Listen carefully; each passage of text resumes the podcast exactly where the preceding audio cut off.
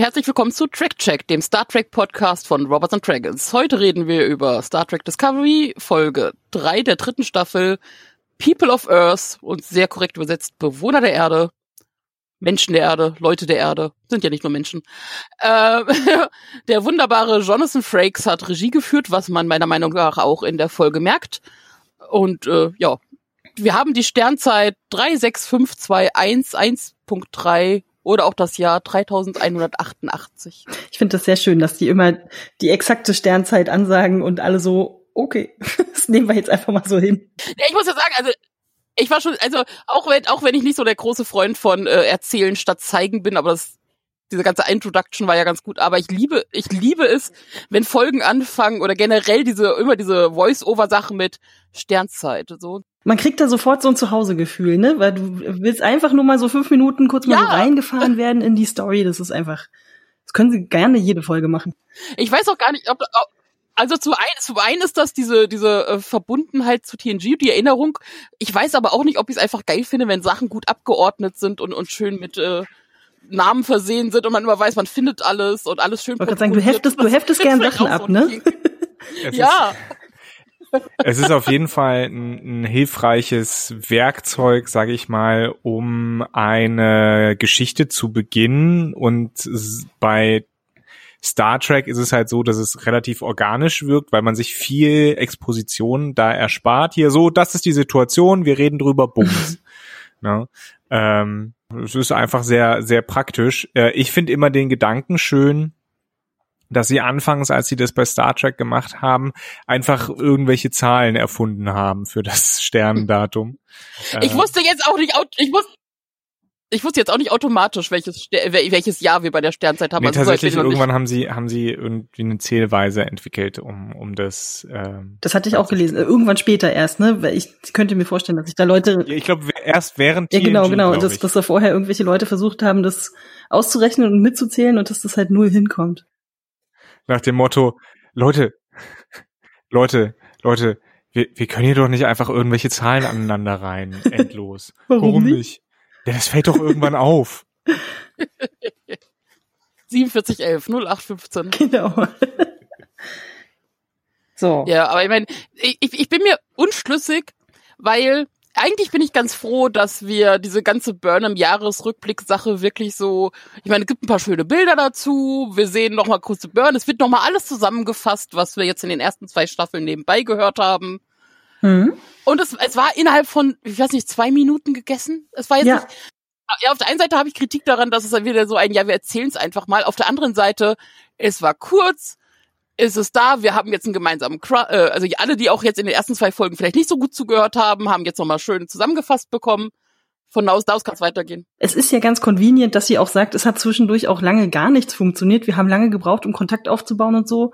Da hätte ich jetzt nicht dringend eine Folge zu gebraucht, zu sehen, wie sie irgendwie ins Leere funkt und so. Also es ist schon okay, dass sie das irgendwie so zusammenfassen, dass da sozusagen das dann direkt äh, äh, ja mit der mit dem nächsten Schritt weitergeht, dass sie sagt, so, ich habe jetzt äh, im Prinzip hat sie einen neuen Job angefangen äh, als als Kurier und äh, ich finde auch schön, dass man also mit den Bildern finde ich ganz hübsch, dass man einfach auch ein bisschen paar Set Pieces sieht, diese diese komischen Kurier, was sind's denn? So eine Art Märkte? Mini-Raumschiffe oder was?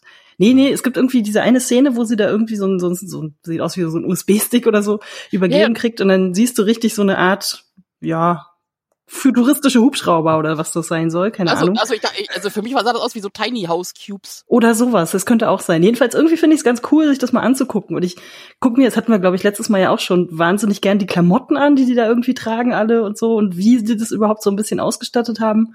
Das ist irgendwie, ist nett anzusehen. Und dafür, dass sie einfach nur sagt, so, ich habe jetzt hier ein bisschen Zeit verbracht und äh, folgendes habe ich rausgefunden. Wobei ich immer noch sagen muss, das hatten wir, glaube ich, letztes Mal auch schon, ich finde ein Jahr fast ein bisschen kurz für Ja. diese ganze krasse Wandlung. Mir hätten auch drei bis fünf Jahre nicht, hätte mich nicht gestört. Ja. Also, Ja, ich glaube, ich glaube ein Jahr. Obwohl, ne, in dem Jahr kann viel passieren, wie wir dieses Jahr gemerkt haben. ja. Du meinst, Äh. es kann auf der einen Seite viel und auf der anderen Seite nichts passieren. ja. So Ähm, ungefähr. Ich, ich finde es erzählerisch halt ein bisschen, sage ich mal, simpel, Hm. da einfach diesen Cut zu machen. Ich habe aber absolutes Verständnis dafür, dass sie das gemacht haben. Ja, also da in dem Moment ist mir auch simpel, aber verständlich und passend lieber als Hm. irgendwie ausgeführt und unpassend. Also ja.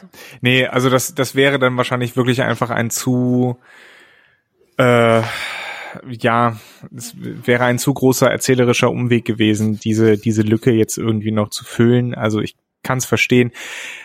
Vielleicht ist es ja auch eine Einladung an die Fanfiction, so, hey, schreib doch mal was. Ja, vor allem, weil sie in, de, in diesem Part ja auch durchaus Fragen, ja, nicht wirklich beantworten, aber zumindest zeigen, dass sie wissen, dass es diese Fragen gibt. Also das wird hier kurz gesagt. Die Föderation hat an alternativen äh, Antriebsmöglichkeiten ge gesucht, gerade weil jetzt das Lithium austrocknet, also äh, das Vorkommen, das Vorkommen da niedergeht. Aber ähm, äh, und das war auch noch vor dem Burn. Ähm, aber es hat alles nichts richtig funktioniert. Also es gibt andere Antriebe, ja, aber irgendwie nicht so gut. Ja, siehst Oder, du, das, das äh, stützt meine Theorie von, von der ersten Folge, wo ich gesagt habe, das ist auf jeden Fall eine Parallele zu alternativen Antrieben, die wir heute irgendwie immer noch nicht entwickelt haben, weil braucht man ja nicht. Wir haben ja noch genug Öl im ja. Boden es gibt ja alternative Antriebe, sie werden halt, sie setzen sich halt nur momentan nicht durch, was auch an der Behebigkeit der Autoindustrie liegt. Aber das noch Eben, darum, äh, dass sich da niemand die Mühe macht, das mal irgendwie weiter nach vorne zu treiben, weil wir werden es definitiv später brauchen. Das ist da, glaube ich, die, die Kritik höre ich da schon doch recht raus. Recht deutlich. Naja. Und wenn, man, so wenn man diese Parallele zielen, ziehen, wenn man diese Parallele ziehen will, so. Ich ziehe die jetzt einfach, so, Punkt. Nee, ist ja, ist ja, Kannst du ja machen. Habe ich ja auch und, oft genug gemacht. Ja, eben. Und, und auch was uns alle brennend interessiert ist, was zur Hölle ist Burn und wie funktioniert das und aber das wissen die auch nicht. Das ist, ich find's ganz witzig, dass wirklich, ich habe mir überall immer aufgeschrieben, wissen wir nicht. Niemand weiß das. Das kann niemand wissen. Und dann wird das einfach so hingenommen. Ich meine, okay, ja, das ist, ja, gut, ist mir lieber ist als halt irgendeine überkomplizierte Erklärung, die da irgendwie dahergeschustert wird. Das ist ja jetzt auch 100 Jahre her, oder? Dieser Burn, habe ich das richtig im Kopf? Ungefähr, ja. ja. So grob mhm. 100 Jahre, ne? Genau. Naja, in 100 Jahren kann halt viel passieren. Wir hatten letzte, letztes Mal hatten wir den, den Cargo-Kult, ja, als Thema, würde ich immer, würde ich wieder anbringen. Es braucht 50 Jahre bis aus, da war mal ein Typ hinzu, er war der Messias, sorry, wenn ich jetzt, ja, also man, bitte fühlt euch nicht offended. Äh, da war eine Frau, 50 Jahre später, oh, sie war die Erlöserin ja, also das, da braucht es nicht viel und deswegen würde ich, würde ich sagen, ist es durchaus schon glaubhaft, wenn man nach 100 Jahren sagt, ja, haben wir vergessen. Ja, ja, nicht wirklich vergessen, sie wissen es doch. Also, ich meine, sie haben ja eine Lösung gesucht, aber sie können es sich nicht erklären. Ich ja, meine, das einfach nichts rausbekommen. Ja. Ich meine, da liebe ich auch irgendwie Stammet, diese Stammet sagt ja auch kurz, hä, das ist das das geht nicht, das ist unmöglich. Und dann Georgios Einwurf mit sagt der Mann, der durch äh, Pilze fliegt und ja. Das hat mich übrigens auch überrascht. Ich hatte ich hatte irgendwie verdrängt, dass der Pilzantrieb ja noch funktioniert. Da würde ich würde ich gern später noch mal drauf kommen, mhm. ja. Mhm. Mhm. Ja. Wollen wir erstmal über Burnham weiter noch mal kurz über ihre Haare ja. reden? Ich habe nämlich die sehr Frisurenmontage von die Frisurenmontage äh, fand ich fand ich erstmal total toll, weil er also jetzt mal so rein vom vom Style äh, äh, Kommentar her, ihr steht jede Frisur verdammt gut, die da irgendwie ja. gezeigt wird.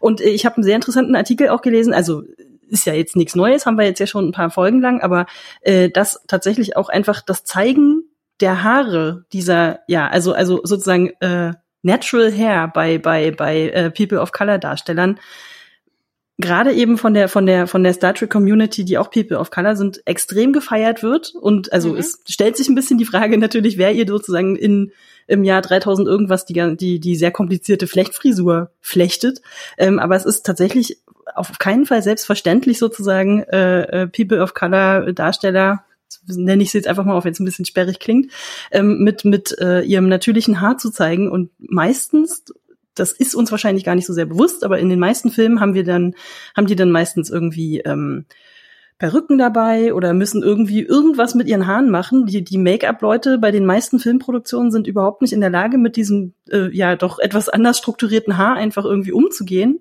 Da gibt's irgendwie zig Artikel von Leuten wie Lupita Nyong'o und sonst was, die irgendwie sich äh, groß und breit beschweren, dass sie ständig ihr privates Make-up mitschleppen müssen auf die Sets, weil die, weil die Maske darauf überhaupt nicht vorbereitet ist, äh, dass da Leute kommen, die irgendwie nicht in die normalen oder in die gewohnten äh, Farbpaletten passen.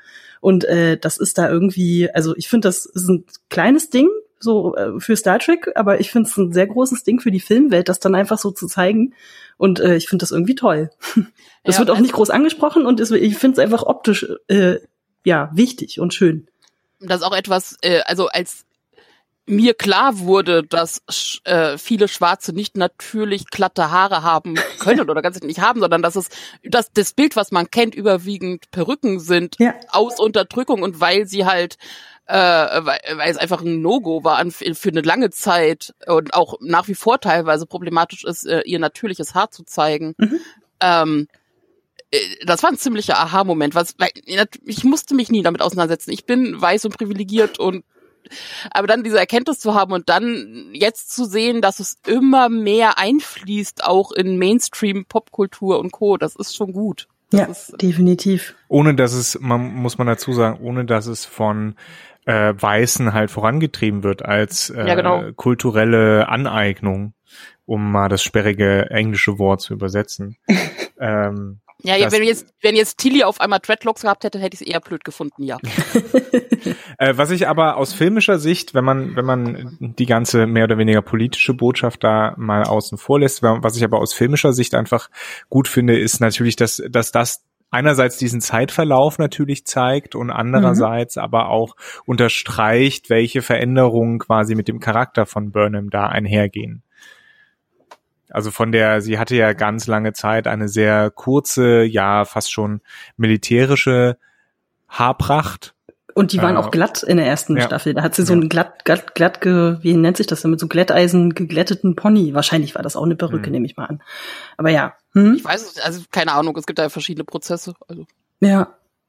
Ich muss die ganze Zeit daran denken, äh, in den, äh, ich glaube, 50er, 60er Jahren hat man das einen Konk genannt, wenn sich äh, Afroamerikaner ihre natürlich grausen Haare geglättet haben. Ein wie Konk? Konk, C-O-N-K, schlagt es nach auf Wikipedia. Warum, wie komme ich darauf? Ich weiß es, ich weiß es tatsächlich.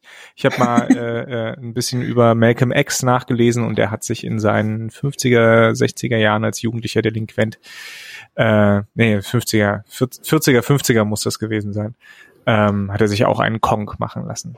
Mhm. Mhm. So, weiter. Ja, äh, ich hake da nochmal ein, du hast ja schon gesagt, sie sagt ja auch selber oft von Anfang an und es wird ja sogar dann mit ihrer Frisur und wie sie sich verändert hat, dann später auch von Tilly angesprochen und sie sagt ja selber so, äh, ich bin nicht mehr wie früher, ich habe mich verändert, ich äh, ne, bin, ja, hab, hab äh, irgendwie auch eine Menge durchgemacht. Ähm, Finde ich sehr schön in Szene gesetzt. Es ist natürlich völlig klar. Finde nicht, dass man das irgendwie, man hätte es vielleicht dreimal weniger sagen können in der ganzen Folge. Es wird dann irgendwann, ich habe mir dann nur noch so Notizen gemacht, wo dann irgendwie drin steht, äh, I've changed, I need time, so von wegen, sie muss, sie muss äh, sich äh, nochmal an die ganzen Veränderungen noch ein Stück weiter äh, gewöhnen. Es ist Aber, eine Art zweiter Pubertät für sozusagen na, aber alle brauchen ein bisschen Zeit, weil, ja. also die, ich finde, ich finde es auch super, dass sie darauf eingehen. Also sie haben ja diese große Wiedervereinigung mit der Disco Crew direkt am Anfang, relativ schnell. Ähm, übrigens Einwurf, diese Umarmung von Saru an Burnham. Mhm. Oh Gott, was finde ich die gut. Also was finde was was merkst du, was Doug Jones ein Genie ist, in Maske und Co zu spielen und dieses kurze Abwarten, dieses tief empathische Umarmung. Vielleicht, vielleicht lese ich auch zu viel rein, nein, aber das, ich bin ganz begeistert. Also, ich, mir ist erst mir ist erst in dieser Folge tatsächlich aufgefallen, dass äh, Saru so mit den Armen wedelt, wenn er ja. wenn er geht. Was? Äh, das ist ja, ganz toll. Nee, nee, das ist mir wirklich erst in dieser Folge aufgefallen. Äh, und da dachte ich mir, ja, es ist ein, ist ein schöner für für so ein in der Nähe von Wasser lebendes Wesen äh, ist das eine absolut schöne schöne Ergänzung. Und das fand ich ganz extrem, fiel das auf in der letzten Folge, wo Tilly und Saru äh, vom Schiff loslaufen. Da siehst du das so ganz extrem. So. Ich glaube, da hat mich eher Island in seinen Bann geschlagen. Also, nein, äh, diese, aber dieses Roll, also, also ich, vielleicht achte ich auch einfach mehr auf Saru, weil ich ihn so großartig finde. Aber deswegen, also ich bin aber von allen, auch wenn er im Hintergrund ist oder so, dass alle seine Bewegungen sind so durchdacht und, und haben irgendeinen Zweck und, und, und zeigen Charakter. Und das ist ja schon bemerkenswert unter all dieser Maske also er versteckt sich nicht dahinter, sondern ähm, nutzt sie und die Sachen da sind, um halt den Charakter rauszubringen. Und das ist schon geil. Ich finde den auch toll. ich schließe mich jetzt einfach an. Naja, aber auch ansonsten, ja. also auch, auch abgesehen dann von der Umarmung und alle sehen sich wieder und freuen sich. Ich finde es grandios, dass äh, sie ansprechen und das tut auch Saru und das siehst du ja dann auch teilweise. Ähm, sie sprechen ja darüber so, wie wie wie sind alle und er so ja gut, eigentlich gut, aber alle versuchen sich halt anzupassen und uns zu gewöhnen und den einen gelingt das besser als anderen und ähm, dass du auch die psychischen Folgen siehst und angesprochen werden. Also natürlich. Ja, du meinst jetzt Tilly wahrscheinlich, ja, ne? Das ist ja, sie ist ja so der Stand-in für die ganze Crew, die dann tatsächlich, also ist ja fast schon ein bisschen spät, finde ich. Also, dass sie am Anfang natürlich alle so im Military Mode in der Folge davor alle erstmal auf äh, ja, auf Reparatursuche gehen, kann ich verstehen. Ich finde, jetzt wird es dann tatsächlich auch mal Zeit, dass man sich da ein bisschen reflektierend hinsetzt und sagt, okay, krass, jeder, der ich kenne, ist tot. Die haben ein komplette Leben gelebt, ohne dass ich dabei war und äh, ich bin überhaupt nicht mehr in deren Alltag vorgekommen. Wir müssen jetzt hier alle irgendwie aneinander uns festhalten, weil das das einzige ist, was wir irgendwie noch kennen. Ähm, das ist ja, das ist ja sozusagen so die allerkrasseste Tragik, die es überhaupt nur gibt bei allen äh, Zeitreisen-Geschichten. Ja. Äh, also das haben wir nicht nur bei Star Trek, das haben wir ganz massiv auch bei Doctor Who natürlich. Sorry, wenn ich immer wieder auf Doctor Who zurückkomme, aber es ist, da kommt es halt auch einfach sehr oft vor. Oh, sorry, ähm, dass äh, ja, dass das den Leuten sozusagen oder den Zuschauern erstmal klar gemacht werden muss, wie wichtig sozusagen und und und äh, hm, mir fällt kein anderes Wort ein, wie wichtig sozusagen ja es es ist ja die die die, die emotionale bewusst, meinst du? Genau genau. Die die emotionale Durchlebung dieser dieses Bewusstseinszustands finde ich wird mit Tilly auch einfach sehr gut dargestellt dass sie dass sie sozusagen erstmal so sie bricht ja nicht völlig zusammen sondern sie macht ja so ein bisschen äh, zählt da so, so ein bisschen auf, was ich, okay, in der Szene hat mich ein bisschen genervt, dass sie dann am Ende sich mit Burnham so als Bonding-Moment einigt auf, äh, wie, was sagt sie, äh, Cake is eternal, der Kuchen bleibt sozusagen ewig.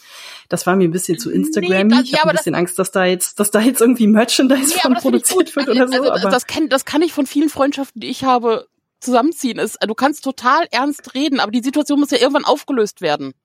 Das stimmt, und, ja. Und, okay. und da sind solche ja. Sachen wie, also so, wenn man sich halt kurz schmunzelt und so, da ist sowas wie Cake is Eternal und geht immer und äh, du brauchst so einen Auflösungsmoment. Und das hast du ja auch, wenn du ernsthaft mit Freunden redest, brauchst du ja auch irgendwann so einen Auflösungsmoment.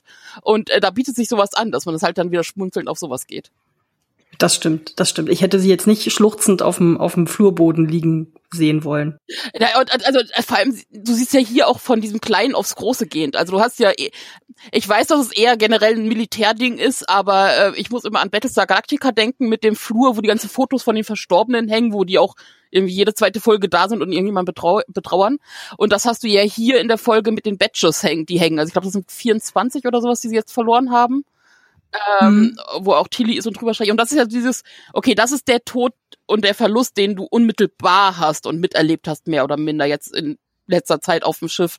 Und davon geht es ja rüber, wie du jetzt gesagt hast, auch zu diesem Moment, alle meine Familie ist lange tot und ich konnte mich nicht verabschieden und sie wissen nicht, wo ich bin und denken, ich bin tot und aber schon in der Vergangenheit und bei denen ist ganz viel passiert mhm. und und alleine dieses Verständnis, also du musst ja auch Zeitreisen begreifen in deinem Kopf. Alleine das macht ja schon wahrscheinlich wahnsinnig. Als wenn du versuchst, das irgendwie runterzubrechen. Das finde ich, spielt sie ganz toll. Das ist ja. ja nur dieser eine Satz, wo sie so ein bisschen so ganz tief durchatmet und dann so, huh, okay, gut, dann sind wir jetzt halt hier und wir müssen damit irgendwie umgehen. Ja. So finde ich äh, wahnsinnig gut gespielt einfach ja. auch. Äh, und auch was psychische Folgen angeht, äh, du siehst bei Detmar, also die ist ja war ja in der letzten Folge deutlich neben der Spur als ja, ich meine, das, und vor allem ist es ja direkt im Anschluss. Also Burnham hatte das ja dazwischen, mhm. aber für Detmar ist es ja quasi von, okay, ich bin komplett neben der Spur hinzu, geht eigentlich. Ähm, in einem Atemzug alle, du siehst es halt so ein bisschen, äh, wenn äh, Saru den Befehl gibt, sich halt ins Feuer zu stellen. Und ähm, ja. auf der einen Seite da brauchst du noch nicht mal PTSD für, wenn du weißt, okay, es sind irgendwelche Zukunftswaffen, die gleich auf uns schießen. Äh, da würde ich auch noch mal ein zweites Mal nachfragen, ob ich da wirklich hinfliegen soll. aber also so ein bisschen siehst du so im Schauspiel, okay, da ist noch irgendwas. Aber ansonsten fand ich es eigentlich fast schade, dass das äh, Deadman nicht mehr so bei nicht mehr Ja, ja, war mir auch ein bisschen wenig tatsächlich. Ich hatte auch gedacht, so haben sie das jetzt vergessen oder hat sie jetzt kurz mal eine Stunde das irgendwie beiseite gelegt und wir kommen da später noch mal drauf zurück. Also, Aber ich glaube, das ist, das so liegt auch so ein bisschen daran, äh, dass diese Folge sehr viel Inhalt hat, sehr viel ja. erzählen will. Mhm. Also wir haben ja nicht nur die Rückkehr von Burnham und die Begrüßung durch die ähm, Crew, wir haben ja noch viele, viele andere Sachen, die Begegnung mit der äh, United Earth Defense Force. Ich muss da immer ja, ist auch nochmal ein anderes Thema. Du bist der wir Einzige, haben, der das. wir, ja. wir haben äh, Konflikte äh, äh, auch innerhalb so ein bisschen der Crew und so weiter. Also da ist da, wir haben, wir haben auch das Verhältnis einfach Burnham Booker, äh, Book, das ähm, da eine große Rolle spielt, auch in dieser Folge. Also da, da ist ganz viel in dieser Folge drin und da kann ich es verschmerzen, wenn man auf ähm, einzelne angedeutete Handlungsfäden erstmal verzichtet, um so ein bisschen die, die Hauptstory oder die äh, Entwicklung der äh, Charaktere, der Hauptcharaktere weiterzuführen. Wir sind ja auch erst am Anfang der Staffel.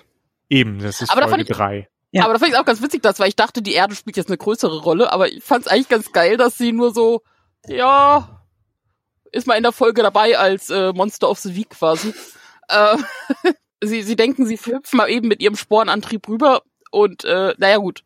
Sie, sie denken, ich meine, es ist auch vernünftig gedacht, wenn du weißt, okay, äh, das ist die Geburtsstätte der Sternenflotte, macht Sinn, erstmal die Erde sich anzugucken. Plus natürlich auch das, weil viele auf der Discovery kommen von der Erde oder haben da zumindest irgendeine Verbindung zu, weil sie da studiert haben oder keine Ahnung was. Ähm, dann macht das Sinn, dass du halt da erstmal hinhüpfst. Ähm, Frage würde man, bevor man da sich vor Ort begibt und über den Transportweg würde ich später nochmal diskutieren wollen, macht es nicht Sinn, sich da vorher mal zu informieren? Ich meine, das sieht jetzt dann, also die hüpfen da hin und dann hast du da gleich so eine, was sind das denn? So, so, so, so minenartige Schutzfelder, Dingsies.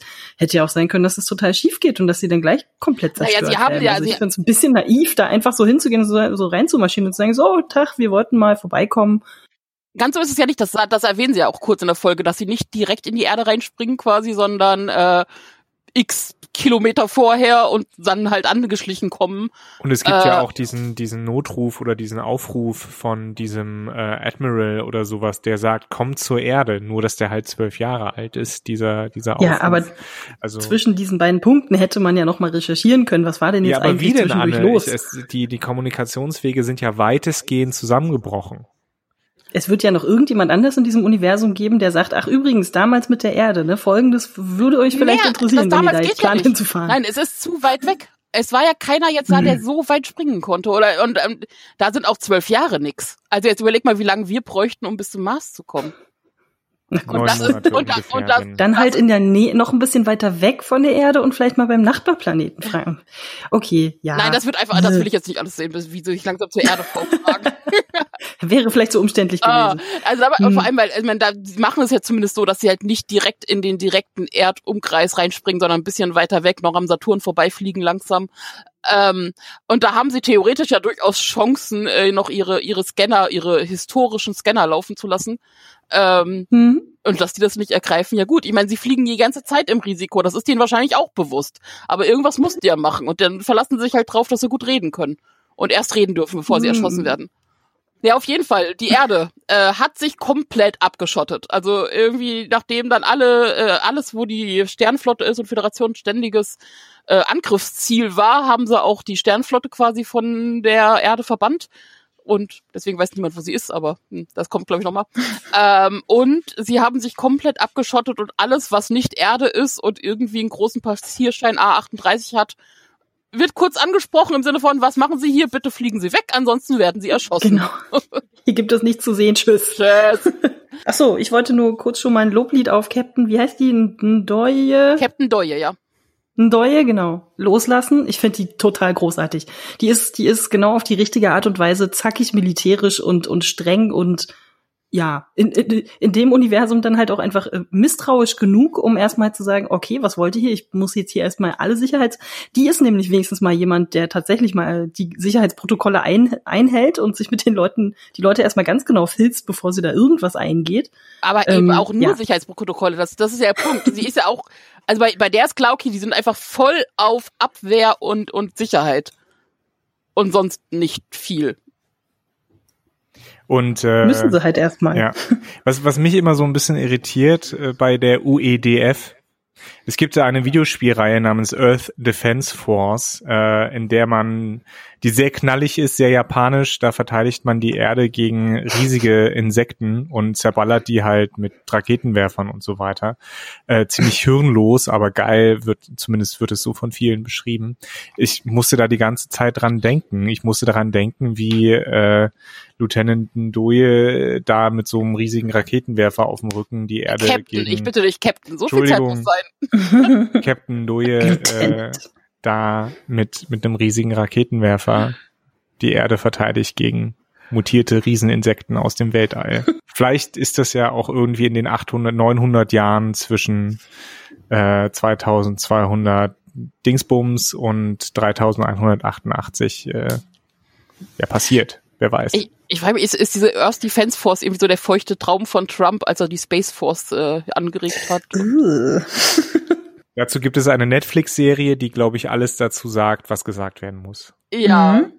Ich meine, ich meine, auf der Erde an sich scheint es ja ansonsten soweit gut zu gehen, so das, was man später sieht, aber egal, äh, solange sie irgendwie dann nur alles abschirmen wollen. Aber sie schaffen es ja, und das fand ich relativ geil, weil du siehst, okay, die Leute auf der Brücke hatten zumindest eine Sekunde Vorwarnung, dass sich die Erdleute jetzt auf die äh, Discovery beamen durch alle Schilde durch. Alle anderen auf dem ja. Schiff waren so ein bisschen überrascht, dass da auf einmal Leute ja, sind. Stimmt. Hallo. Fand ich auch gut. So, ja, wir bereiten uns vor, wir können uns dann ja demnächst mal treffen, ne? Saru zückt schon halb seinen Terminkalender und die so, ja, wir sind schon da. Ja, aber, aber auch faszinierend, dass da niemand erschossen wird.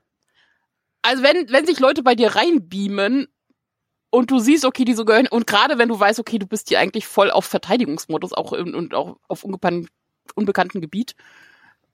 Also. Ja, vielleicht haben die alle, vielleicht wurden Leute erschossen, aber nur im Betäubungsmodus. Ja, ja, klar, wenn dann Betäubung, aber das sieht man ja auch nicht. Also, also ich, ich bin, ja. Also bei, bei solchen Sachen würde ich ja sagen, erstmal feuern und betäuben und dann fragen, was Richtig. sie hier wollen. Wenn einfach, also wenn, einfach hm. betäuben. Wenn du die Möglichkeit hast, einen Betäubungsphaserschuss zu nutzen, dann, dann, ich finde, der sollte viel öfter genutzt werden einfach in so einer unübersichtlichen Gefahrensituation, wenn ich die Möglichkeit habe, Gefahren auszuschalten, ohne jemandem wirklich ernsthaft weh zu tun oder zu verletzen, so dass es keine Konsequenzen hat, dann würde ich diese Option vorziehen. Theoretisch. Anstatt eine Situation eskalieren zu lassen.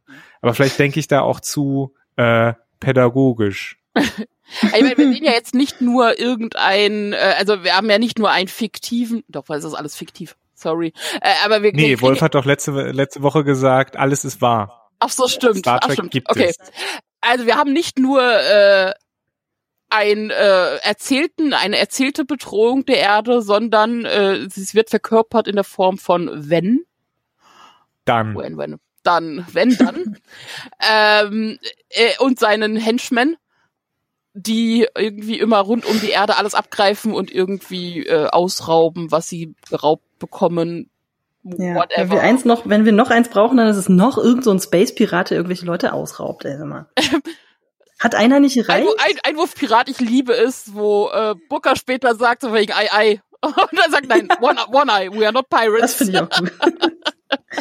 genau. Ja, überhaupt die Chemie zwischen den beiden, aber das besprechen wir später. Ja, äh, und Titan, Saturn, also äh, wenn kommt, wie wir es später feststellen, von Titan ich glaube, das ist, ich glaube, das ist ein Mond vom Saturn oder so. Das ist ein, ich glaube, das ist ein Saturnmond, ja. ja. Und ich glaube, äh, das ist der Saturnmond, der hauptsächlich mit Wasser bedeckt ist und ähm, einer der äh, oder von dem man es nicht so ganz genau weiß. Auf jeden Fall tatsächlich ein Kandidat dafür, dass, äh, dass dort unter bestimmten Umständen Leben entstehen könnte oder sich zumindest halten könnte. Ja. Und also im, im Lauf der Folge gibt's ja noch einen weiteren Konflikt, weil eigentlich möchten sich die Erdleute, nachdem sie die Discovery einmal angeguckt haben, äh, wieder von der Discovery runterbeamen. Funktioniert aber nicht, weil Adira Crusher äh, das lahmgelegt hat, äh, weil es ist irgendwie so ein äh, Teenage-Supergehirn, die alles ergreifen kann. Ähm, ja, bondet gut mit Stamets. Stamets müsste eigentlich sehr sauer sein, aber er, find, er findet äh, Ja, da, da wird Er findet Adira irgendwie niedlich oder so, ja. Da wird Stamets dann, dann sehr pädagogisch. Also es ist auch so ein bisschen, es ist auch ein bisschen abzusehen, wie es weitergeht. Also Tilly wird, äh, glaube ich, so ein bisschen die Teenage-Freundschaft irgendwie ersetzen oder so. Wenn ja, vielleicht so ein bisschen Teenager. Mami. Ich glaube, ja. ich, ich kann mir vorstellen, dass Stamets und äh, Tilly und vielleicht auch ein bisschen Kalber dann halt eher so in die in die Elternrolle fallen. Aber bei Tilly, bei Tilly, sehe ich, bei, bei Tilly sehe ich eher die große Schwester, die anderen erzählt, wie äh, Teenager funktionieren. Es kann auch sein, ja. Mhm. Ich überlege gerade, ob das, ob das so notwendig war, diesen Twist, oder es ist ja nicht wirklich ein Twist, aber diese Auflösung, dass äh, sozusagen die Sabotage von Adira, Adira ausgegangen ist, äh, dass das so spät kommt, weil ich meine, das ist ja jetzt es war auch nicht so wichtig, ehrlich gesagt. Also ja. war abzusehen, aber es war auch nicht so wichtig. Also es ist war halt so Es wird so als ein so ein riesen Reveal irgendwie ja, in, der, in der war, Folge genau, dargestellt. Genau, es war halt ein Plot, weil wir Adira jetzt einführen müssen. Sie will, äh, nein, Entschuldigung, nicht sie. Da kommen wir gleich noch drauf, warum das falsch ist. Ähm, Adira wird ja äh, noch jetzt in den nächsten Folgen mehr eine Rolle spielen und sie muss, muss halt jetzt schon irgendwie eingeführt werden und dafür brauchte sie halt noch irgendwie was zu tun, aber ohne die Folge zu sehr zu überlasten. Ja. Und das kommt jetzt auch noch, weil, also das gehe ich jetzt mal einfach mal direkt drauf. Also Adira von Blue Del Barrio gespielt ist die erste, zumindest ersichtliche non-binary Person, die eine Hauptrolle spielt in Star Trek. Mhm. Ich bin mir jetzt nicht so 100% sicher bei allen anderen Alienarten, aber okay. Ähm, und es, es wurde darauf eingegangen. Also Blue Del Barrio im Englischen äh, bevorzugt äh, Sirs, die äh, äh, Pronomen they, they und them. Und jetzt haben wir das Problem, was, was machen wir das im Deutschen? Die sagen einfach die Person. Die Person und die Namen, das ist äh, am einfachsten, äh, ist, also überwiegend, äh, wo es momentan hintendiert, ist Sirs als Neugeschäftswort. Problem ist, du musst es ja irgendwie anpassen und im Deutschen ist es schwieriger. Ja. ja. Ähm, und das Problem ist auch normalerweise, würde ich sagen, man nimmt den Namen und fragt die Person. Das ist jetzt ein bisschen schwierig, sowohl was den Charakter angeht, als auch die Schauspielerin. Vor allen Dingen, weil der Charakter ja einen eindeutigen Pronomen in der Serie bekommt. Ne? Genau, also. das ist der Punkt. Also wenn das, das haben, hat auch einige irritiert. Ich habe jetzt in einem Interview gelesen, dass das mit daran lag, dass Plubet del Barrio damals noch nicht vor der Familie äh, klar gemacht, also selber noch im Prozess der Findung war mhm. und das noch nicht klar gemacht hat. Und es wurde gesagt, es wird innerhalb der nächsten Episoden wird es benannt werden. Okay. Also ich meine, um, ähm. ich finde ich finde den den Kunstgriff, den die Serie da macht und sagt, naja, in dieser Person sind halt mehrere ähm, ja mehrere Menschen oder mehrere Seelen drin sozusagen, wenn man das, ja, das ne, Seele ist keine schöne Konnotation, also mehrere Bewusstsein, so, da sind mehrere Bewusstseins drin, ähm, die halt auch unterschiedliche Geschlechter haben können. Insofern ähm, ist das äh, im äh, in der erzählten Welt, glaube ich, äh, ein ganz netter Kunstgriff, um dieses Thema dann in einer der nächsten Folgen ähm, zu bringen. Wobei doch hier noch mal also, Einwurf, äh, Non-Binary People haben ja nicht sind ja nicht mehrere Bewusstseins oder irgendwie ja. Spalten. Sie sind einfach das stimmt, nicht ja. Mehr. Also das nur als das Einwurf. Ich, deswegen wollte ich, habe ich auch, war mir wichtig zu sagen, dass es das ein Kunstgriff in der Welt ist, in der ja. erzählten Welt. Da habe ich tatsächlich aber auch schon die ersten Stimmen von Transmenschen gelesen, gehört, die sehr unzufrieden damit sind und sagen, man muss, man muss doch nicht immer so einen Umweg schaffen über, ja, das ist okay, weil das hat ja schließlich was mit Alien-Kulturen und so zu tun. Auch nochmal Einwurf. Sondern die hätten halt lieber gern oder äh, ist ja auch völlig richtig, ähm, äh, äh, einfach nur das so als Realität erzählt und nicht den nicht immer so quasi, das ist ja eigentlich gar nicht normal, aber irgendwie in der Alien-Welt ist es normal. Nee, es muss eigentlich viel normaler gemacht werden weil es einfach normal ist und weil es Realität ist, ohne, ohne diesen Umweg über, ja, da steckt noch irgendwie was anderes in dieser Person. Also ich, äh, ich könnte mir vorstellen, dass es da noch einige Stimmen zu gibt, die da nicht so begeistert von sind, aber wir wissen ja noch nicht, wie es erzählt wird, also mal sehen. Aber auch noch mal der Einwurf, dass Non-Binary auch nicht trans ist. Also ich weiß, das ist alles so ein bisschen schwierig und ihr merkt, Stimmt. wie wir das selbst... Ich hab grade, also ich hatte den Thread, den ich da gelesen hatte, war halt von einem Transmenschen. Genau, das ist durch, die können sie auch durch. Ja. Es ist nur, also ihr werdet merken, wir werden an einigen Stellen, denke ich, da noch ein bisschen Anlauf brauchen, wie das umgesetzt wird. Und ich bin auch sehr gespannt, wie das in der deutschen Synchronisation kommt, wenn es in der Folge, also wenn sie es in äh, Star Trek, in Discovery selber ansprechen und sich dann vielleicht auch äh, die Pronomen innerhalb der, der Folgen ändern, wie sie das ins Deutsch bringen. Also man muss auch dazu nochmal zu unserer Verteidigung vielleicht sagen, also dass jetzt keiner von uns dreien äh, direkt halt von diesem Thema betroffen ist und deswegen können wir halt äh, versuchen wir da größtmögliche Rücksicht zu nehmen. Ähm, aber natürlich fehlt uns da die persönliche Erfahrung und deswegen, also falls wir mal äh, uns eine kleine Fehlformulierung leisten oder sowas, dann bitte nachsehen, gerne korrigieren. Wir lernen gerne Ja. dazu. Ja. Wir Ähm, sind gerade alle am, am dazulernen, was Ja. das einfach auch, was die Normalisierung dieses Themas angeht, was ich, Ja. was ich gut und wichtig finde. Aber ich meine, das war auch das. Betroffen ist übrigens auch so eine Vokabel, die da wahrscheinlich nicht so gut passt. Nein. ja, Äh, das, meine ich. Das genau, ist, wir, genau lassen, das. wir Genau. lassen jetzt aber alle Peinlichkeiten und Unsicherheiten lassen wir hier drin, einfach weil ich meine, ich habe, ich beschäftige mich Nee, das ist total okay. Also ja, ja, man merkt ja manchmal selber, dass man gar nicht weiß, wie man sich äh, bestmöglich und, und, und konfliktfrei, so, so konfliktfrei wie möglich da bei diesem Thema ausdrücken kann, weil es einfach noch nicht so richtig normal in der Sprache ist, dass, dass, dass, dass das geht. Ja, vor allem, weil sich das, das Deutsche an sich auch sehr schwer tut, eben mit Ja. äh, geschlechterneutraler Formulierung. Also ich, also ein Großteil, also ich selbst und ein Großteil meines Freundeskreises kann man so in diese ganze Kategorie, ich sag jetzt mal queer einordnen in verschiedenen Formen und Arten. Ähm, und auch mit Transpersonen etc. Aber auch bei Non-Binary ist halt nach wie vor das Problem, wenn man eine Persö direkte persönliche Konnat äh, Ding, dann sagt man, okay, wie, wie möchte, wie sollen deine Pronomen sein oder wie möchtest du genannt werden? Sache erledigt, weiß man, gewöhnt man sich dran, macht man. Man kann sich übrigens Ja. sehr schnell dran gewöhnen. Also das, aber es ist halt schwierig, äh, wenn man es nicht persönlich von der Person weiß, sondern irgendwie es, gibt noch kein geregeltes offizielles so so ist das so ist dann das Pronomen. Das gibt's einfach noch nicht. Deswegen, also wir werden es noch, also wir wollten jetzt hier einmal ein bisschen mehr Raum geben, einfach auch um unsere eigene Unsicherheit da zu benennen. Ähm, wird bestimmt in den nächsten Folgen noch ein paar Mal auftauchen, dann vielleicht nicht ganz so ausschweifend, aber wir gucken mal, wie sich entwickelt und was so bei rumkommt. Ich bin auf jeden Fall erstmal froh, dass es überhaupt erstmal irgendwie in irgendeiner Form da ist. Wir müssen uns mal Burnham noch mal angucken. Nee, können wir, sollen wir erstmal erstmal kurz über die Auflösung dieses Konfliktes reden zwischen Titan und Erde? Zwischen wenn Alle haben sich lieb, wenn man miteinander redet. Ja. Ja, also ich fand, ich fand diese, diese Gegenüberstellung dann letztlich äh, zwischen Saru, Burnham, Jojo, Ven und Ndoye irgendwie.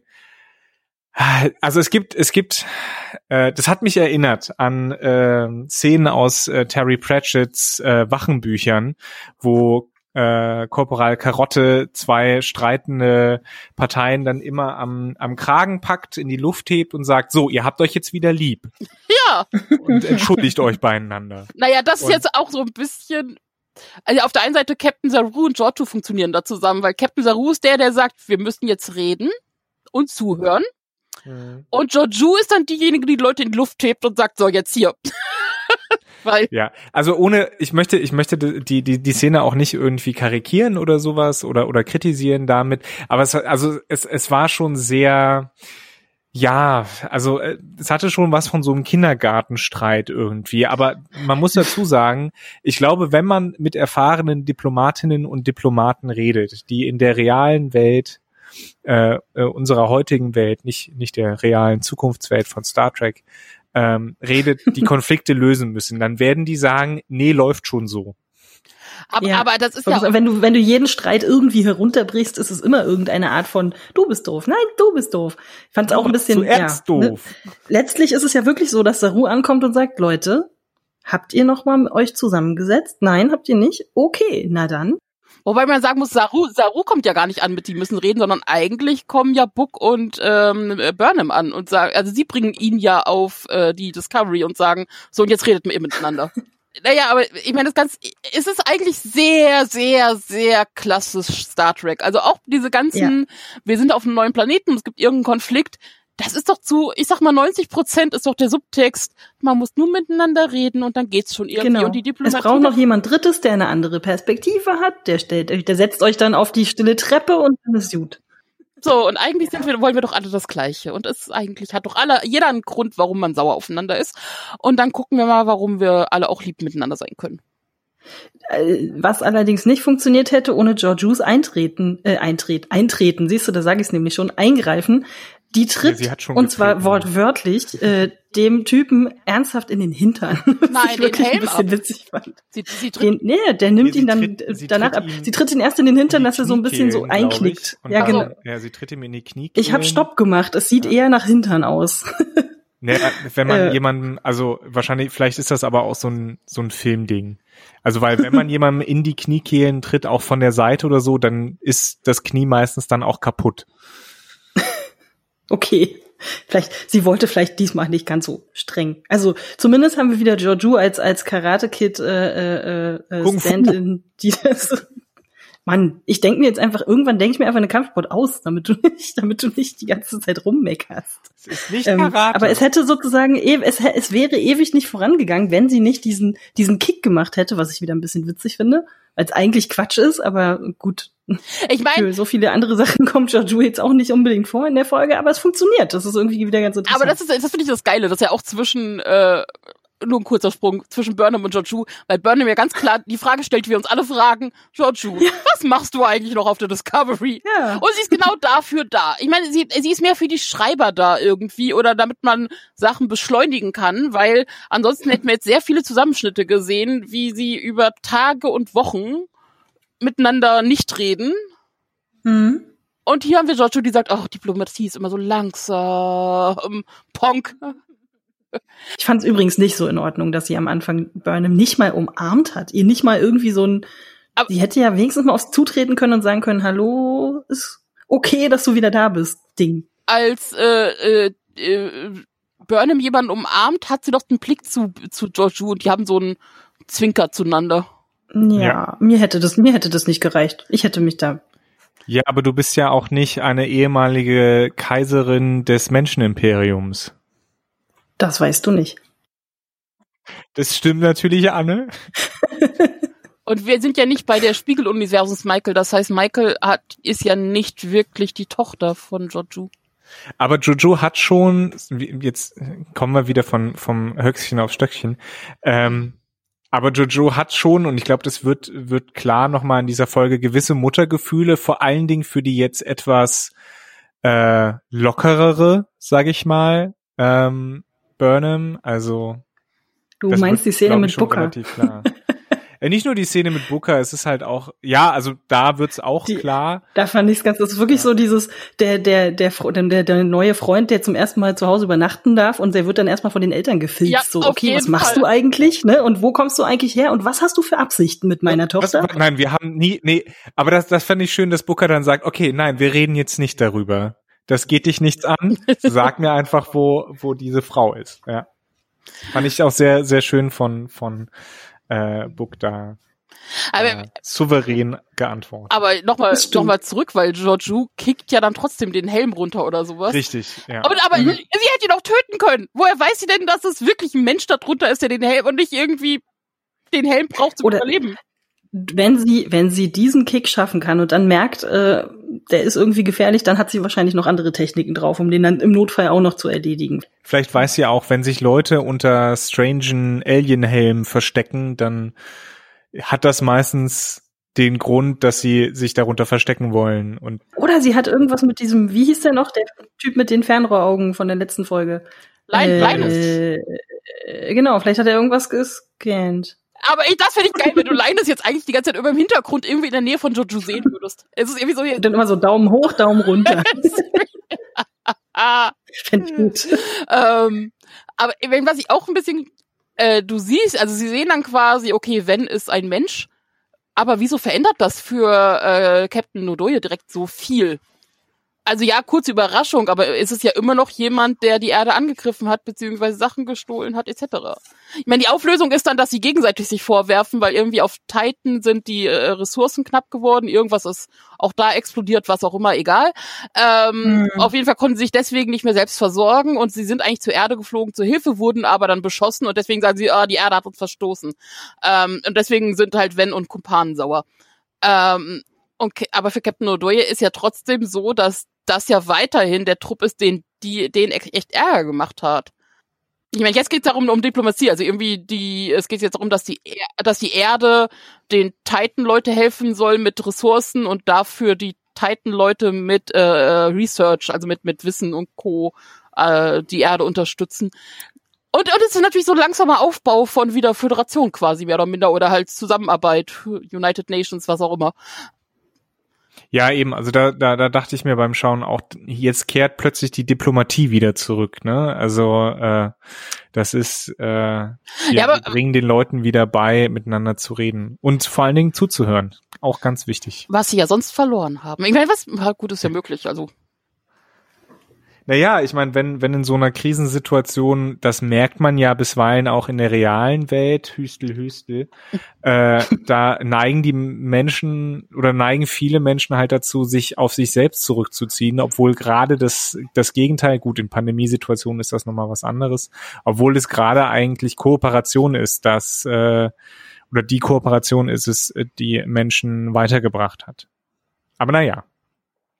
Das, ja, also ich, ich, ich glaube, äh, ein wichtiger Punkt ist, ist, äh, dass, naja, wenn sich eben als Mensch entpuppt und dann, dann hat man plötzlich ganz andere, natürlich einen ganz anderen Bezug, weil dieses, dieses, äh, äh, das Anderssein des anderen plötzlich keine, keine so große Rolle mehr spielt. Ich kann auf Leute, die signifikant anders sind als ich, und das kann in der realen Welt anfangen mit äh, Hautfarbe oder Haarf Haarfrisur, ja, oder Augenfarbe, ähm, da, da kann ich ganz schnell abstrakt sein und in, der, in einer Welt, in der ähm, außerirdische Lebensformen real sind, kann es nochmal ein anderer Zusammenhalt sein, den man dann als, äh, naja, eigene Spezies eben spürt. Vor allen Dingen, wenn man in einer Welt lebt, die, äh, ja, die feindlich gegen, gegenüber einem ist, ne? also in der man sich bedrängt fühlt. Die Erde will ja die Erde verteidigen, weil da ja auch eben hauptsächlich Menschen drauf leben. Und wenn man dann eben erfährt, oh, äh, da gibt es diese Leute, das ist ja vielleicht etwas, was bei Ndoye dann im Hintergrund äh, eine Rolle gespielt hat, im Hinterkopf, ähm, dass sie weiß, dass es da Leute gibt, denen die Erde hätte vielleicht helfen können, aber es nicht getan hat. Hm. Kurz anderes Thema. Ich war überrascht, dass äh, der Schauspieler, ich glaube Chris Heyerdahl ist. Und bei Heyerdahl habe ich kurz gestutzt und danach geguckt. Tatsächlich ist das ein äh, Nachkomme slash Verwandter, also nicht im Sinne von mein Vater war Thor Heyerdahl, sondern mein Onkel war Thor Heyerdahl. Thor Heyerdahl, für die Leute, die es nicht wissen, ist ein, ich sag mal skandinavisch, ich weiß jetzt nicht, ob er Norwege, Schwede oder Däne ist, ähm, Forscher, der in den, ich glaube, 60er Jahren mit seiner Kontiki-Überfahrt für Schlagzeilen gesorgt hat. Da ist er von Afrika nach Südamerika gefahren mit einem Schilfboot, um zu beweisen, dass die Südamerika, dass die Ägypter äh, nach Südamerika hätten kommen können und dort auch die Pyramiden zu bauen. Ist archäologisch widerlegt ähm, und hat auch ein paar sehr eurozentristische ähm, Konnotationen, aber äh, ja, fand ich witzig, dass irgendwie sein Nachkomme, Nachfahre irgendwie Schauspieler ist. Ja. Cool. Norweger ist er. Hab gerade nachgeguckt. Danke. Vielleicht hatte, hatte Noje da auch Ehrfurcht vor diesem ganz bestimmt, Norweger. Ganz bestimmt. So. Mit, mit Nachfahrenschaft, ja. Also nachdem sich Buck bei äh, Schwiegermutter vorgestellt hat, geht er ja dann auch auf die Brücke und ich liebe diese kurze Einstellung von Detmers und Ove Seekuns Blick zueinander, wo er reinkommt und so ein, ah ja, heißes Teil. und ich freue mich auch, also ich kann mir auch gut vorstellen, wenn Book jetzt wieder ja weggeflogen ist am Ende. Ich möchte bitte sehr diese äh, Girl Girl-Gespräche zwischen Michael, oh, wieso Detmar, Tilly, so ein, so, komm, erzähl mal, Michael. Hier, ja, mit dem. Erzähl mal. Nee, aber was ich, was ich, was ich schön finde, ist ähm, auch durch die, durch die Dialoge, durch diese Chemie, die wir schon angesprochen haben zwischen Burnham und äh, Book, ähm, dass hier klar wird und das hat der Trailer ja schon gezeigt. Wir spoilern ja nichts, dass die beiden dann tatsächlich ein Paar werden. Das wird jetzt hier ja auch so äh, nicht subtil angedeutet. Man kann sagen, sie sind es. Also sie selber sagen es noch nicht, aber sie sind es. Ja, ja, ja, eben. Sobald aber da finde ich, in einem Film so eine Umziehszene siehst und der an, der eine guckt dem anderen so auf den auf den Rücken, während er sich so umdreht. Also das ist schon überhaupt schon sehr ich, ich, ich bedanke. Äh, okay, diese ganze Umziehszene generell nochmal als Einwurf. Ich liebe es, Also sowohl ihn in Uniform zu sehen, das ist das eine, aber auch danach äh, Georgiou, wo sie einfach nur treffen und Michael, also das kommt ja wieder zur Wandlung, wie Michael wirklich leichter ist und äh, das wird ja auch nochmal genannt, so wegen, also you seem lighter oder sowas sagen sie ja so direkt äh, Dings, ähm, wo sie halt Georgiou sieht und nur sie ist Admiral, wirklich? Georgiou, ja, es muss ja, muss ja glaubhaft bleiben. Nein, aber was ich sagen wollte, also zwischen zwischen Book und Burnham, ähm, da merkt man, die beiden haben einen Grund zusammen zu sein. Die beiden äh, verstehen sich auf eine auf eine gewisse Art und Weise und ähm, das ist äh, so etwas, was mich in vielen anderen ähm, Serien und Filmen stört, wo dann ähm, äh, Boy meets Girl und die beiden fallen äh, verfallen einander äh, und ich frage mich, warum eigentlich? Welche, welche Szenen haben uns gezeigt, dass diese Leute sich irgendwie attraktiv finden oder nachvollziehbar gemacht, warum, äh, mhm. warum sie gerne beieinander sind. Und Acting. das. Hm? Acting. Acting? Ja, wir sehen wir sehen, wir sehen keine Szenen, aber die, ihr Schauspiel transportiert genau. es. Genau, und das, wie, wie gesagt, wie nennt man das, das, wie nennt man das? Sie, sie, sie haben ja die ganze Zeit auch so Referenzen auf, weißt du noch damals, als ich dir da hier den Arsch Für dieses eine Jahr ist da anscheinend ziemlich viel passiert. Ja, und ich bin mir auch sehr, ich, die waren für mich ziemlich äh, umtriebig ich bin mir auch sehr sicher, dass da noch Bücher kommen, die dann irgendwie die Jahre ab und die wilden Abenteuer der Kuriere Michael und Booker. Fände ich gut. Äh, nee, aber äh, muss ich, muss ich mich absolut dranhängen. Also äh, ich finde, die Chemie zwischen den beiden funktioniert wahnsinnig gut. Äh, also selbst wenn sie nur Kumpel wären, was jetzt ja erstmal auch funktioniert, es ist jetzt nicht so, dass man die ganze Zeit denkt, nun küsst euch endlich, sondern es darf gerne auch ein bisschen wachsen. Das ist auch total okay. Ich bin mir hundert, Und, die, äh, die haben doch schon längst gebumst, da bin ich mir so sicher.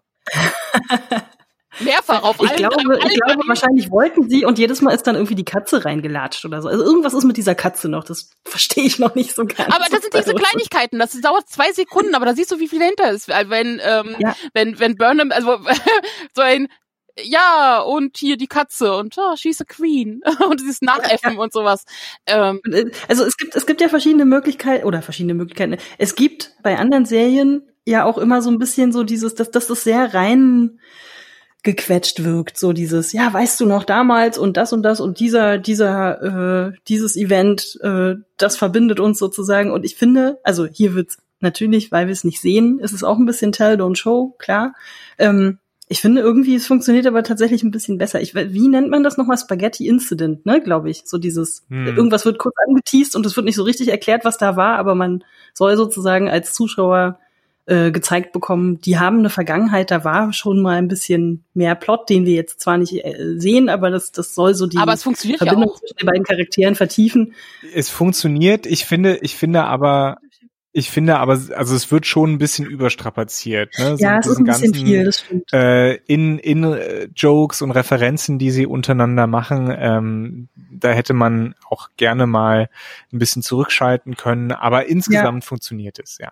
Dafür hast du so Ja. in dieser Folge Reno wieder nicht. Wie ich vorausgesagt habe, Reno taucht irgendwie in einer Folge auf und dann vielleicht noch mal in einer zweiten, aber das war's dann auch. Ja gut, Kalberg taucht ja auch nicht auf, äh, Ja. dafür haben wir viele andere Charaktere, also ich kann schon verstehen, dass sie das ein bisschen zusammengestutzt haben. Ja. Ja.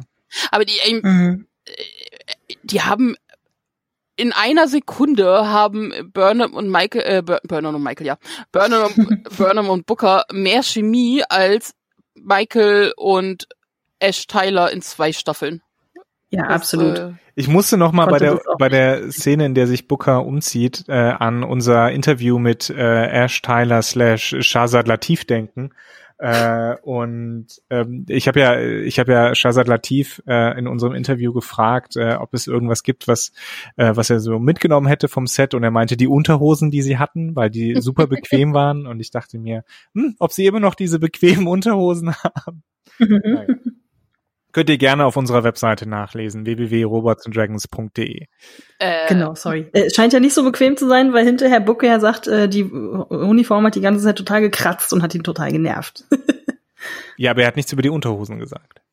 Das Die stimmt. hat aber halt, die hat er mitgenommen. Hätte ich auch gemacht.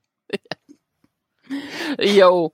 Ähm, Burnham Wandlung. Burnham macht ja, nimmt ja dann doch den Posten der Number One an. Also nachdem Saru sichtlich irritiert ist, als sie am Anfang gesagt hat, wir haben vereinbart, wir reden noch mal drüber, wenn wir uns wiedersehen, wer jetzt hier Captain macht und da trifft es Burnham ja durchaus auf den Punkt, wenn sie sagt, nee, es was Saru, it's, äh, keine Frage, keine Debatte, du bist es, du bist es immer gewesen. Nimm es. Ja, fand ich auch schön. Ich wusste ja. auch gar nicht, dass das jetzt so zur Debatte stand, um ehrlich ja. zu sein, aber mir ist nicht so ganz klar, wieso jetzt eigentlich Burnham da die Macht hat, ihn zum Captain zu erklären. Also es wirkt ein bisschen so, als würde sie ihn jetzt offiziell ernennen. Ich meine, sie ist jetzt da nicht der Chef. Warum macht sie das? Also äh, das, das wäre ja quasi dann eine Abstimmung gewesen oder irgendwie so ein Ausbaldowern zwischen Saru und Burnham und vielleicht einer unabhängigen dritten Partei. Ähm, und Burnham hat gesagt, nee, ich will mich, will mich dem Ganzen gar nicht stellen. Hier, Saru, bitte hau rein. Ich habe da kein Interesse. Also was mich eher fragt ist, weil Saru ja sagt, er ist total verwundert, äh, dass sie den Captain-Stuhl nicht haben möchte und deswegen auch, also das, deswegen hinterfragt er ja auch die Motivation von Burnham und, und was so in dem Jahr passiert ist und äh, weil er eher davon ausgeht, dass Burnham eher den Captain-Stuhl haben wollen würde. Aber das habe ich noch nie so gesehen. Ich, also ich hatte hm. Burnham nee. jetzt nie so als Captain und auch nicht, dass sie das unbedingt haben möchte. Nee, ich auch nicht. Eigentlich. Deswegen hat mich das auch ein bisschen gewundert. Ich hatte auch ein bisschen den Eindruck, also dann später, als sie dann sagt, okay, ich bin dann ganz gerne deine Nummer eins, das wurde jetzt vorher auch nicht so direkt angesprochen. Ich finde, es ist so ein bisschen bold, da auch so reinzulatschen und sagen, so, ich mach's jetzt. Du hast mich zwar nicht so richtig gefragt, aber das doch, doch, schwebte doch. zwar immer so ein bisschen im Raum, aber. Hm. Nee, er sagt es doch, er sagt es doch, er hätte sie gerne als Nummer eins an, an seiner Seite. Das wird vorher, in irgendeiner Szene vorher wird es gesagt. Also es ist jetzt nicht einfach so, dass sie da reingeht und sagt, übrigens, ich bin jetzt deine Nummer eins, sondern es wird schon vorher angesprochen. Und Saru äh, spricht es auch ihr gegenüber ja direkt an. Er sagt, ja, eigentlich hätte ich dich gerne an meiner Seite, aber irgendwie hier, wir müssen noch mal ein bisschen reden, was hier los ist, weil, weil sie ja auch diesen Alleingang macht. Und deswegen finde ich es auch relativ geil, diesen, äh, diese äh, Gespräch, was sie haben, was gar nicht aufgeregt ist, sondern mehr so ein Burnham kommt rein und entschuldigt sich. Im Sinne von, hier, ich mhm. hätte vorher Bescheid sagen sollen vor unserer komischen Aktion da, dass wir da rausfliegen. Ähm, und Saru sagt so, ja, hättest du. Punkt. Ja, aber dann sagt sie halt, unser, unser Verhältnis ist irgendwie noch, auch, äh, wie heißt das, unser Vertrauensverhältnis ist noch ja, da ist noch Luft nach oben, so nach dem Motto. In der, also da hat's mich dann so ein bisschen gewundert, dass man, man hätte dann sozusagen noch mal das Gespräch ein Stück weit noch mal, noch mal ranholen können. Naja, aber, aber also ich finde, sie springen dann ein bisschen plötzlich zu, ja gut, wir vertrauen uns nur so halb, ich habe dir nur die Hälfte erzählt, aber hey, ich nehme den Job. Das ist so ein bisschen. Ich meine, das Verhältnis, ich meine, Saru hat sich sehr verändert in all den Jahren und Burnham auch. Und, und prinzipiell vertrauen sie sich. Äh, aber Saru muss wissen und deswegen muss er sie auch fragen und, und, und hinterher fragen, was ist in dem Jahr passiert, auf welcher Stelle sind wir. Sie sagt, okay, sie macht sich Gedanken, braucht aber generell Zeit, um sich noch ein bisschen dran zu gewöhnen, macht aber trotzdem den Job, funktioniert, hat sich ja dann auch entschieden. Sie hätte ja auch mit Booker mhm. wieder wegfliegen können. Ja. So, hat sie nicht. Stimmt. Wobei ich halt, äh, sie, sie lassen es sich halt immer noch ein bisschen offen. Also ich würde mich jetzt auch nicht so hundertprozentig wundern, wenn sie Richtung Ende der Staffel Burnham rausschreiben. geht. Also, dass sie sich vielleicht doch dazu entschiedet, äh, entschiedet, schwul, entscheidet, äh, mit Booker äh, hier ihr Kurierleben oder sonst was zu führen am Ende. Und dass so ein bisschen die Chance ist, halt auch Burnham raus aus Discovery zu nehmen. Das wird wahrscheinlich die Staffel zeigen, aber es wird angedeutet und es ja. wäre, um ehrlich zu sein, es wäre mutig. Ähm, aber da Burnham ja, sag ich mal, doch die Zuschauerinnen spaltet, ähm, wäre es zumindest eine gute Hintertür. Und ich kann mir auch vorstellen, dass äh, vorstellen, dass Soneka Martin Green irgendwann oder sagt, ganz ehrlich, hat Spaß gemacht, aber irgendwann ist auch gut. Ja, also aus, aus, mhm. aus mehreren Perspektiven kann man das verstehen. Ähm, vor allem, weil je nachdem, wie man das macht, kann sie ja trotzdem zwischendurch noch zwei, dreimal auftauchen. Ähm, ja. Und sie, sie, sie, sie merken ja jetzt schon in diesen drei Folgen oder eher zwei Folgen, ähm, dass sie es wirklich schaffen könnten, die Crew mehr aufzubauen. Dass wir mehr Verbindung zur mhm. Crew haben, dass da mehr, also es alles ein bisschen verteilter wird. Und wenn du das jetzt über, über die, über die Staffel weiter aufbaust, dann, dann steht Discovery auch gut genug da, dass sie es halt auch können, ohne dass du wirklich so diese eine Frontperson hast. Eine Szene, die dein Argument da jetzt stützt, ist ja ist ja auch die Abschlussszene, wo ähm, die Brückencrew dann äh, sich runterbeamt auf die Erde äh, und äh, tatsächlich einen Baum umarmt Ja. Äh, Aber so, so, so, aber so erfahren wir auch, dass Lieutenant Nielsen, Ovo Sekun, Tilly, Detmar und Reese, dass die alle zusammen ja, äh, also die sind alle Ensigns und alle, wobei, das finde ich auch, weil die eine ist schon Lieutenant und Tilly ist noch Ensign und Ne, ich, sie sie sind ja alle auf die Akademie gegangen. Das heißt, sie haben alle, vielleicht nicht gleichzeitig, ne, aber sie sind ja alle auf diese Akademie gegangen und haben deshalb alle eine Verbindung dazu. das wirkte für mich zwischendurch so, dass wir zusammen wären, aber es kann natürlich sein, dass ich das ein bisschen überhört habe, dass es eigentlich, okay, sie waren alle nur auf der Akademie, aber nicht zusammen in einem Jahrgang. Ja, Anne und ich haben auch studiert, aber halt nicht zusammen. gerade zum Lieutenant Nielsen noch einen kurzen Einwurf. Ich konnte mich nicht an die erinnern. Also ich, ich weiß, äh, dann irgendwann, sie war so die Nach, Oh. Nach, Nachrück von, ähm, von Ariam. Weil ich wundere mich Mhm. zwischendurch, man sieht halt immer so Szenen, dass sie irgendwie, sie war die ganze Zeit in ganz vielen Szenen und auch, äh, sie hat ja zwischendurch auch den Captain's Stuhl gehabt, äh, in Vertretung. Mhm. Das heißt, sie ist ja schon relativ hochrangig innerhalb von den überlebenden 76 Personen, die wir da haben oder sowas. Also, Liegt wahrscheinlich auch einfach daran, dass sie so ein total 0815 Gesicht hat. Also ganz ehrlich, die sieht aus wie alle. Die hat auch keinen Text gehabt. Ja, vielleicht haben sie sie so mitgenommen, mitgeschleift quasi, ähm, um um sie halt ähnlich einzuführen wie wie Obosekun oder Detmar, die ja ein bisschen mehr ähm, Präsenz gehabt haben in den Staffeln davor schon und äh, jetzt auch in den letzten beiden Folgen. Aber sie hat, glaube ich, in der ersten Folge, ja, ich glaube in der ersten Folge, nee, in der zweiten Folge, sorry, die erste Folge war ja Burnham. In der zweiten Folge hat es Nielsen kurz mit ähm, Reno geredet. Ja. Aber es war halt zwei Sätze oder so. Also, also, also, also ich, vielleicht wollen sie die auch langsam weiter einführen. Sie, also sie ist auf jeden Fall auffallend präsent, aber irgendwie halt immer so ein, wer bist du eigentlich? So, da ist noch Platz, wir müssten da noch mal jemanden hinstellen. Stell du dich mal dahin. Ja, ich mein, Ja. ich mein, die Szene am Ende, ich mochte sie in all ihrer Kitschigkeit und all ihrer, hätten wir sie gebraucht, weiß ich nicht, ich ja, irgendwie. Ich fand das schon sehr, also der Baum an sich schon irgendwie super, super beeindruckend. Ich, wisse- man hat so ein bisschen das Gefühl, die sind so nach Hobbingen gefla- Ja. geflogen, gefahren. Allerdings mit dem immer. Problem, dass der Baum, wenn, äh, weil du siehst ja zum Beispiel auch im PK, äh, sie die Sternflotten links mit derselben ungefähr gleichen Einstellung, da ist kein Baum an Mhm. der Stelle, aber der müsste da sein. ja, gut. Ganz ehrlich, ist Egal. okay. Egal. Ist nicht so schlimm. Ich meine, es ist das Jahr 3188 und die Golden Gate Brücke steht immer noch. Wieder, vielleicht auch wieder. Vielleicht, Also- vielleicht ist das die Golden Gate Brücke Nummer 123.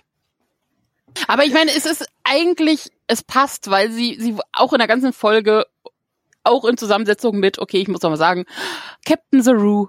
Ah, sehr schön. Aber es passt, weil, ähm, und auch, dass du da Georgiou noch so ein bisschen als Gegenpart hast, die, die Saru auch stichelt und eigentlich gut stichelt. Ähm, Saru hält ja fest. Der hält ja jetzt wirklich, und das kann ich verstehen in Zeiten der Unsicherheit, der hält sich extrem an Sternflotten Vorausgaben und Föderationsstatuten und keine Ahnung was. Daran halten wir uns. Nein, äh, Sternflotte sch schießt nicht als erstes. Nein, wir stellen uns in den Weg. Ja, wir machen das. Ja, wir reden. Äh, XYZ. Ähm, und Joe Judy sagt, nein, du musst schneller lernen und das, wir, wir, du tötest uns gerade alle. Tatada, ich bin dein, ich bin ein schlechtes, nagendes Gewissen. Aber in diesem Ganzen, sie brauchen jeder, also gerade mit diesem, okay, wir haben so viel verloren, aber was, an was sie sich noch gemeinsam halten können, ist, wir sind in die Sternflotte eingetreten aus den und den Gründen. Wir haben diese ganzen äh, Regularien verinnerlicht und das ist das, woran wir uns halten können. Und das hält uns jetzt auch hier zusammen und das ist etwas, was wir wieder in diese neue Welt weiter reintragen. Und, und dafür braucht es auch diese kitschige Szene. Ich meine, das ist, es ist eigentlich das, was wir uns in den ersten zwei Staffeln immer, also ich mir zumindest immer wieder gewünscht habe, dass es mehr ein bisschen, ein bisschen mehr Star Trek durchkommt und das kommt hier. Also wo die ersten beiden Staffeln Mhm. Discovery noch sehr generisch irgendein Sci-Fi sein könnten, hast du hier definitiv Star Trek in der ganzen Folge, auch wie sie aufgebaut ist. Ja. Dem würde Geh ich auch mit. nicht widersprechen wollen überhaupt. Also diese drei, äh, diese drei Folgen bisher ähm, überzeugen mich schon so ein bisschen mehr als die drei Folgen der ersten und die drei Folgen der zweiten Staffel. Ja.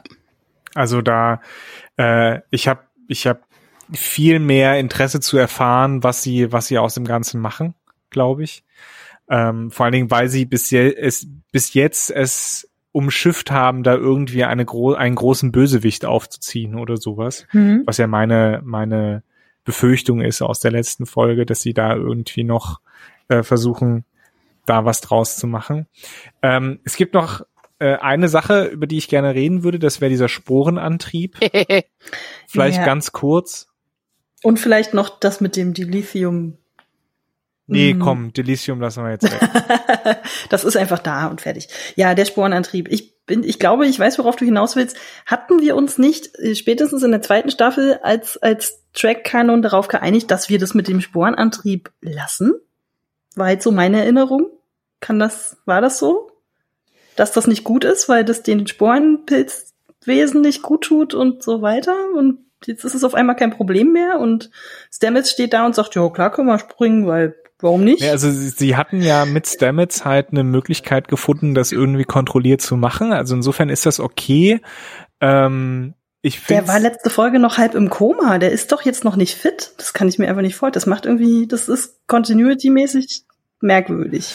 Ähm, aber was ich mich halt frage, ist, ob das Sporennetzwerk im Jahr 3188 und ja, ich weiß, das ist extradimensional und wahrscheinlich auch außerhalb der Zeit, aber irgendwie ist es ja doch verknüpft, ob das nicht, ob, ob der Dilithium-Zusammenbruch da nicht doch auch irgendwie Auswirkungen gehabt hätte oder ob wir das vielleicht als Plotpoint dann in einer der nächsten Folgen haben werden. Überhaupt, also wir hatten ja schon viele Schwierigkeiten mit dem, mit dem Sporennetzwerk und die bleiben halt auch weiter im Kanon bestehen. Ich meine, sie können es natürlich, wenn sie jetzt Adira einführen, Stamets hat das ja auch nochmal erläutert, wie diese Sporengeschichte funktioniert. Sie können das jetzt natürlich einführen als die Rettung für die Zukunft, dass wieder interstellares Reisen einfacher wird, zumindest nicht mehr so abhängig vom Dilithium oder anderen äh, Überlichtgeschwindigkeitsantrieben. Fände ich aber schwierig, weil wir ja äh, im Grunde genommen schon in den Folgen vorher gesagt haben, dass diese ganze Sporenspringerei nicht ganz so super ist eigentlich. Aber ehrlich gesagt ist mir lieber, der Sporenantrieb funktioniert jetzt einfach. Als dass wir wieder. Aber was hat sich denn geändert? Nix. Er hat ihn doch nicht, es ist doch nicht irgendwie, ihr müsst es jetzt einmal reparieren und das Nein. geht dann. Die Problematik, die vorher da war, die ist doch noch immer noch Ja. da. Immer noch Also gerade wie du es erwähnt hast, dass sie, ja diese, sie hatten ja diese Probleme, dass die Sporen sich ja gewehrt haben, weil bei- in ihrer Welt ganz viel kaputt gemacht wird dadurch. Äh, das war ja dieser ganze Aufbau rund um Tilly sieht Geister und äh, Alba verschwindet und blablabla. Also warum geht das auf einmal? Warum ist das jetzt okayer als vorher? Aber, aber, aber ehrlich gesagt gehört das für mich genauso wie wir haben jetzt den äh, roten Engelanzug weggeschickt und Control ist nicht mehr da. Von mir aus sind auch die Probleme mit dem Sporenantrieb einfach egal. Sie haben ihn halt jetzt. Dann, dann ist aber wirklich die komplette zweite Staffel komplett, kannst Ja. du knicken. Die ersten beiden. sind-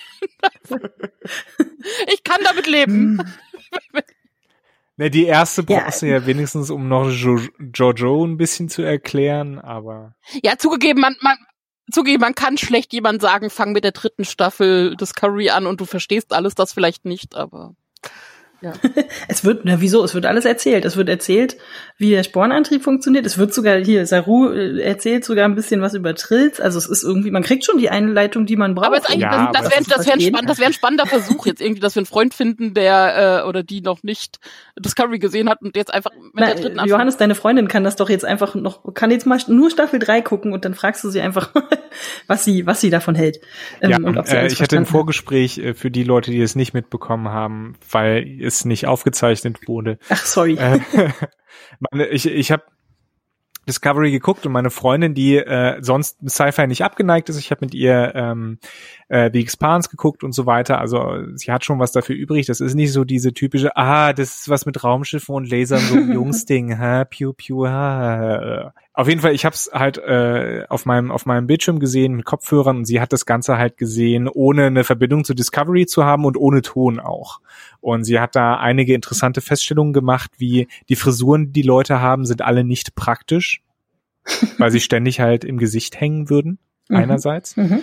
Äh, sie hat sich auch gefragt, was die SchauspielerInnen so denken, wenn sie den ganzen Tag da vor irgendwelchen Greenscreens stehen und mit irgendwelchen Tennisbällen reden ähm, und sich dann abends nach Hause kommen und fragen, was habe ich eigentlich gemacht?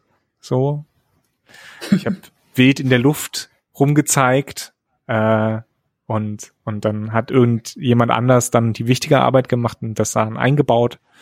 Ähm, das war schon ganz interessant. Ja, und sie fragte vor allen Dingen, wer ist diese bitchy Frau, der dem Typen da gerade in die, in die Hacken getreten hat? Und ich konnte nichts weiter antworten. Ja, das ist halt so eine bitchy Frau. Siehst du, und mehr muss man anscheinend über Jojo nicht wissen, so wie das jetzt ungefähr aufgebaut ist. Tatsächlich, ja, also, wahrscheinlich. Mhm. Vielleicht fasst es das tatsächlich korrekt zusammen. Also ja, ich weiß nicht. Ich bin da noch unentschieden. Das ist so ein bisschen aber Klar, es ist schon, Continuity ist schon, Errors kommen immer mal vor, aber irgendwie, das ist mir dann doch ein zu großer Fehler. Gleichzeitig haben die sich, das hatten wir ja auch in, dem, in der Staffel vorher besprochen, so viele Probleme hausgemacht, selbst und sich selbst damit so viele Beine gestellt, dass es jetzt eigentlich vielleicht okay ist, wenn man da versucht, einfach einen Schritt zurückzugehen. Aber trotzdem. Ich würde es jetzt nicht als Continuity-Fehler, sondern eher als Continuity-Fragezeichen bezeichnen. Aber ich glaube, das krankt so ein bisschen auch daran, dass, dass diese zweite Staffel zwar mit Mount, äh, mit mit Anson Mount und Ethan Peck, also mit zwar zwar wirklich zwei sehr gute Highlights hatte, aber im Gesamtkontext der Serie die zweite Staffel eher so äh, war. Hm. Naja. Hm. Hoffen wir, dass es bei der dritten Staffel anders wird. Es hat einen guten Start dafür. Ich wiederhole mich mit dieser Aussage. Guter Start. Ich warte die ganze Zeit, dass mir George Jou von hinten in den Arsch tritt und in die Magengrube und Da möchte ich aber, also da möchte ich, da möchte ich definitiv noch eine noch eine Szene haben, wie wirklich jemand Giorgio irgendwie auf den Stuhl setzt und sagt, seriously, was machst du hier?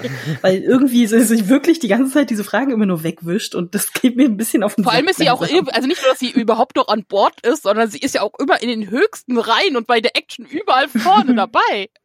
Ja, und äh, wenn es wichtig wird, das hatte ich mich vorhin nämlich auch gefragt bei der bei der Szene, wo sie dann oder als ich es geguckt habe, ähm, äh, bei der Szene, wo sie dann eben mit mit Burnham spricht und dann geht sie so wichtig weg, als hätte sie irgendein wichtiges Meeting, wo ich mir dann gedacht habe, wo geht die denn jetzt hin? Die ist doch also ist jetzt nicht so, als hätte sie jetzt einen Termin sie oder wartet so. in der Ecke, bis, bis die dramatische Pause vorbei ist und dann geht sie woanders Ich dachte, hin. sie geht zu. Oder was zu essen schnappen oder so. Ich dachte, sie geht zu Linus und fragt, was gerade abgeht. Ich sag noch, kinky kinky Alien Sex. Oh Gott. Äh, wir beenden das jetzt hier. Wir freuen uns auf nächste Woche. Ja.